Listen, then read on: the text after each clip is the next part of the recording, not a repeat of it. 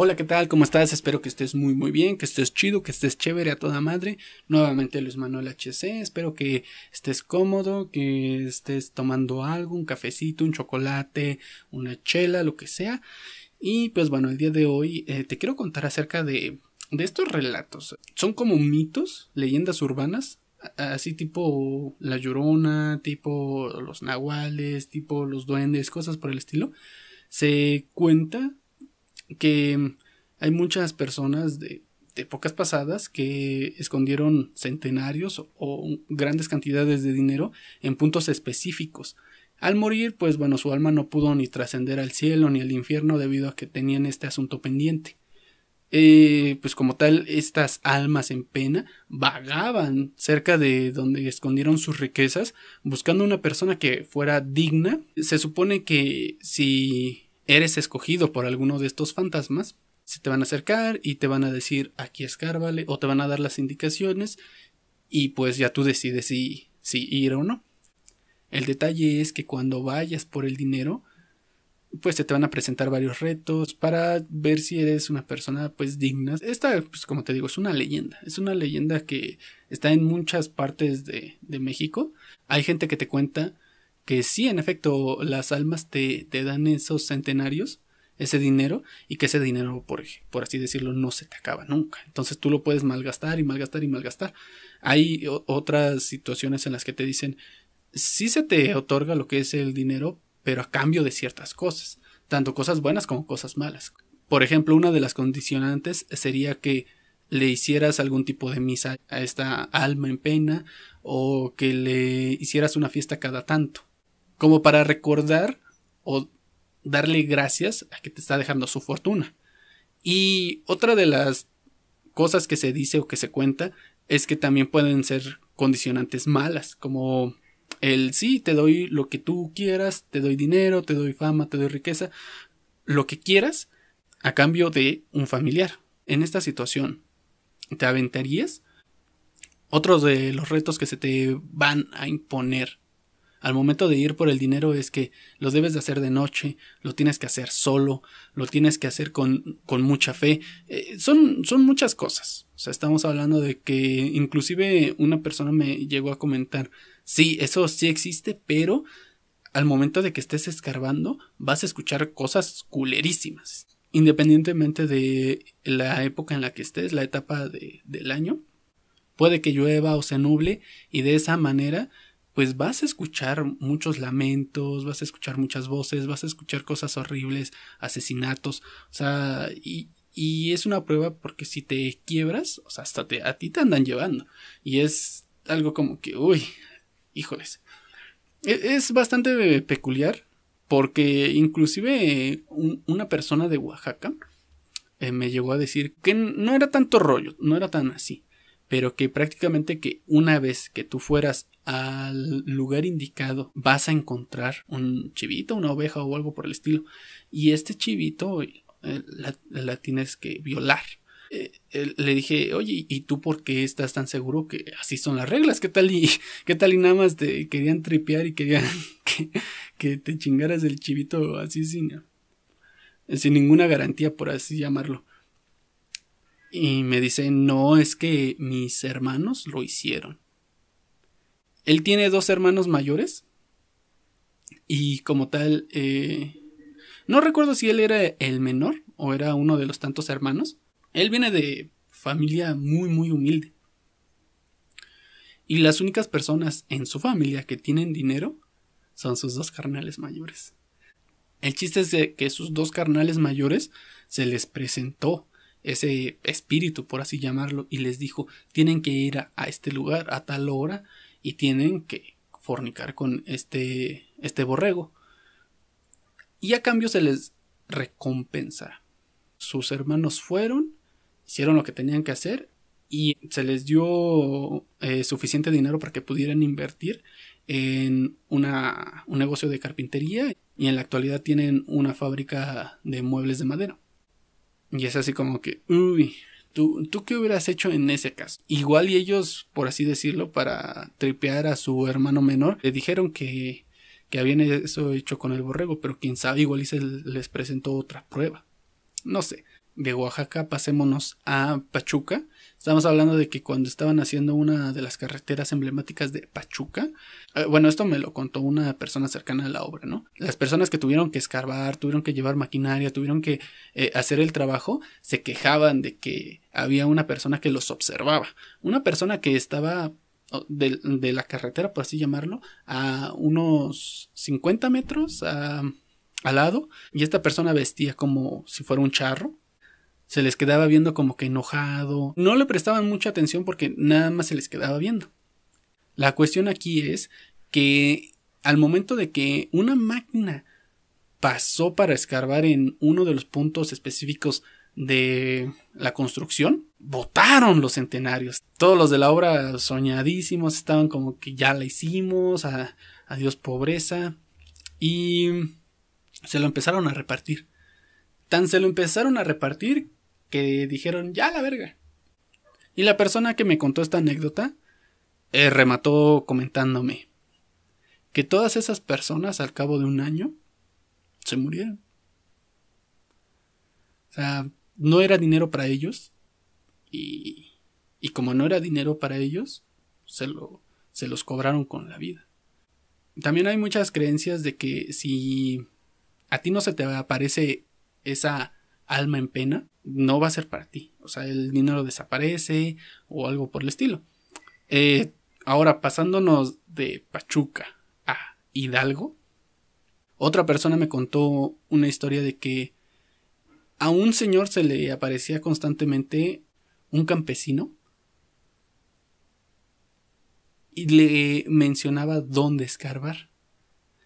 A lo que esta persona que me contó la historia, dijo, pues yo soy de tomar cartas en el asunto. Y si este güey no quiere el dinero, yo sí. O sea, si a ese güey le sobra, a mí me falta. Yo le dije a, un compadre y fuimos a escarbar. Entonces empezaron a escarbar donde ya sabían que había dinero enterrado. Y al momento de escarbar, sacaron piedras muy grandes, sacaron lodo, sacaron un chingo de porquería, ¿no? Hubo un apartado donde pues prácticamente ya estaba hueco. A lo que escarbaron y caía la tierra dentro de ese, de ese hueco que ya estaba cimentado. Escarbaron alrededor, trataron de deshacer esa cúpula de tierra y había pura ceniza. No le prestaron atención, siguieron escarbando y no encontraron nada. Este güey que me contó la historia se dio cuenta de que esas cenizas eran el dinero. Y el dinero como no le correspondía a él, se quemó. Eh, como te digo, o sea, finalmente es una leyenda, es una creencia, no hay pruebas científicas de decir, sí, en efecto, sí, si un fantasma no te deja su, dinero, pues se quema. Esto hace más difícil desmentir el mito porque las personas a las cuales se les da la oportunidad de ir por el dinero, muchas veces no quieren ir o, o van y quizá uno de los retos es cállate y no digas que, que te encontraste dinero. En Veracruz prácticamente un conocido de un conocido se le aparecía mucho a un fantasma y este fantasma le decía aquí está mi dinero ve por él y este güey se acobardaba decía no no quiero a lo que después de unos días se le volvió a aparecer y el fantasma le dijo aquí está el dinero tienes que ir a escarbar. ¿Lo quieres o no? Sino para ir buscando a quien sí lo quiere.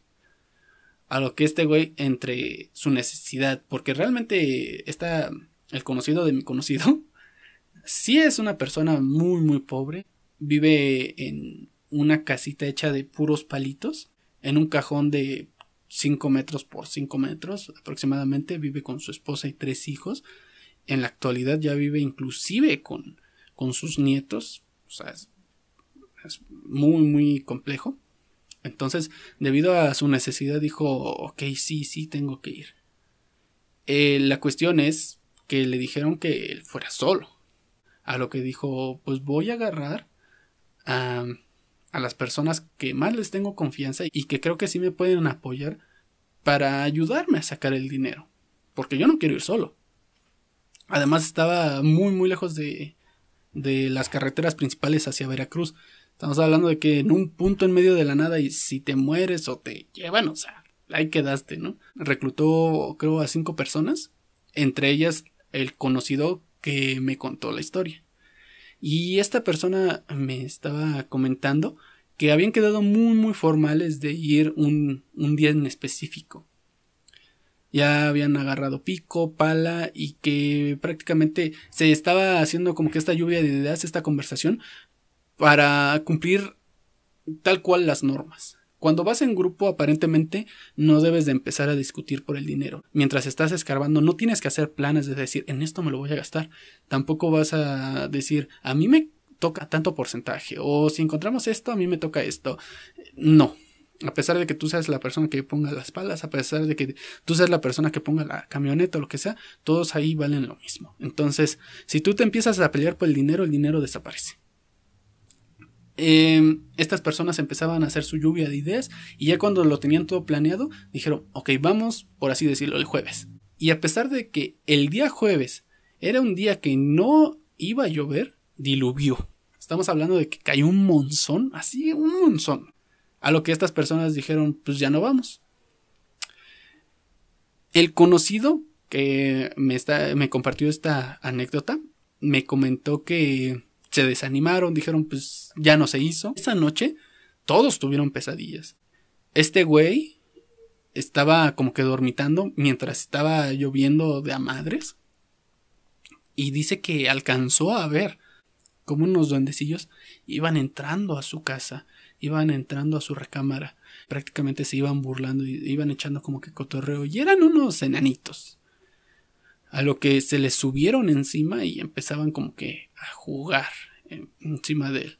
Hoy me quiero despertar, me quiero mover, quiero gritar y no puedo, estaba inerte, estaba estático. Los enanitos empezaban a burlarse de él, lo señalaban, se reían. Llegó un momento en el que agarraron de una bolsita unas corcholatas, o sea, unas corcholatas y parecían monedas, pero eran corcholatas y se lo entregaban. Cuando enfocaba su vista en la corcholata, se la quitaban. Y se reían encima. Ellos estaban jugando en su pecho, ¿no? Él estaba acostado de inerte. Y le ponían encima cubetas repletas de, de corcholatas. Hacían así. El día siguiente, varias de las personas que iban a ir a sacar el dinero se habían enfermado. Inclusive me cuenta de que el más joven del grupo eh, despertó temblando, despertó con un chingo de calentura, despertó como que moqueando. Aparte estaba espantado, en el sentido de que ah, movían algo así.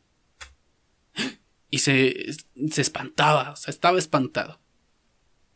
Y otras personas también tenían gripa, tenían tos, inclusive una de las personas que iban a ir se le hincharon los ojos, estaba grotesca su vista, o sea, eh, tenía un chingo de cerillas y no podía abrir sus ojos por tanta cerilla que tenía y estaba hinchado. Le tuvieron que hacer limpia a muchas de las personas que estaban ahí y el conocido de mi conocido fue el único que despertó con salud pero también había tenido una pesadilla donde este mismo fantasma había llegado a su casa y lo había ahorcado, o sea, agarraba, o sea, lo despertó, lo sangoloteó y lo empezó a ahorcar. Pero dice que, o sea, lo sintió tan vívido que, que duda que haya sido un sueño. Entonces ya después de que lo ahorcó, quedaron todos en que ya no iban a ir, principalmente porque pues el fantasma se le presentó enojado y seguramente ya ya no iba a estar el dinero. En la actualidad el conocido de mi conocido sigue en la misma situación y quién sabe ahorita de no haber sido por dudarla, igual ya estaría en otro lugar. Pero pues quién sabe.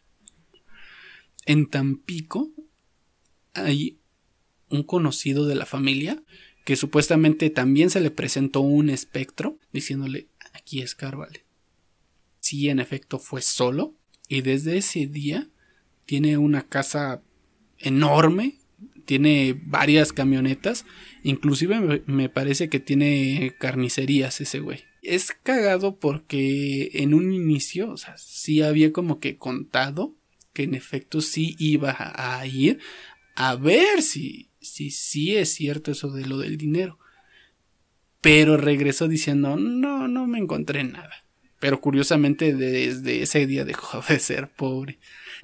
En una ocasión, la esposa de este señor le comentó, me parece creo a mi abuela, que todos creen que este señor se había encontrado centenarios, pero que eso no es cierto, que todo es gracias a su trabajo y la fregada, pero mm, como que tratando de evadir la pregunta de que si, si es cierto o no es cierto, igual y uno de los retos que se te van a presentar es cállate el hocico. Pasándonos de las costas a un poco más al centro, se me fue el nombre de dónde viene esta historia, pero también otro conocido eh, dice que ya había tenido experiencias relacionadas con, con ese tipo de interacciones.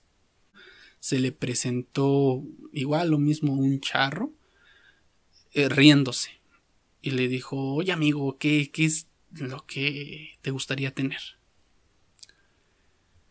A lo que este güey dijo, pues no sé, como que me quieres ofrecer. El charro le comentó, lo que quiero es ayudarte. Y después de estar hablando de una manera muy abierta, por así llamarlo, o sea, sin decir algo en específico, este conocido dijo, a ver, ya, dejémonos de rodeos. ¿Qué quieres? ¿Qué me quieres dar? Yo te puedo dar lo que sea. Te puedo dar riqueza, te puedo dar fama, te puedo dar esto, te puedo dar el otro. Bueno, ¿a cambio de qué? De nada, no te preocupes. De una vez dime, para tomar la decisión, porque pues en sí nadie regala nada. Y ya después de estar insistente e insistente, eh, el charro le dijo, bueno, sí, quiero nada más a tu hijo. Esta persona en ese entonces no tenía hijos. Fácil hubiera dicho, sí, no hay pedo, ¿no? Pero solo contestó, ¿ya ves cómo nada es gratis? Y se fue. Esta persona, yo creo que ha sido como que la persona que más me iluminó. Porque yo tengo ciertos puntos eh, en mente donde puede que haya. En ningún momento se me ha presentado un fantasma, pero conozco personas que no han querido ir a reclamar ese dinero. Inclusive conozco una casa donde a varias personas se les ha presentado no un charro, una persona con zarape. Y les dice, aquí, aquí, debajo de un gran árbol. Y ya han sido a, tres conocidos que les pasa eso. Y ninguno de los tres se ha atrevido. Este conocido en específico me dijo, mm, no le juegues al verga. Porque muchas veces tienden a hacer trampas. Así como lo que te acabo de contar. De que si, si yo hubiera dicho que sí, ahorita mi hijo, pelas, ¿no? Tú no sabes las condicionantes que te va a poner este fantasma. Porque sí te pueden decir, no, no me des nada. No, no, no quiero nada.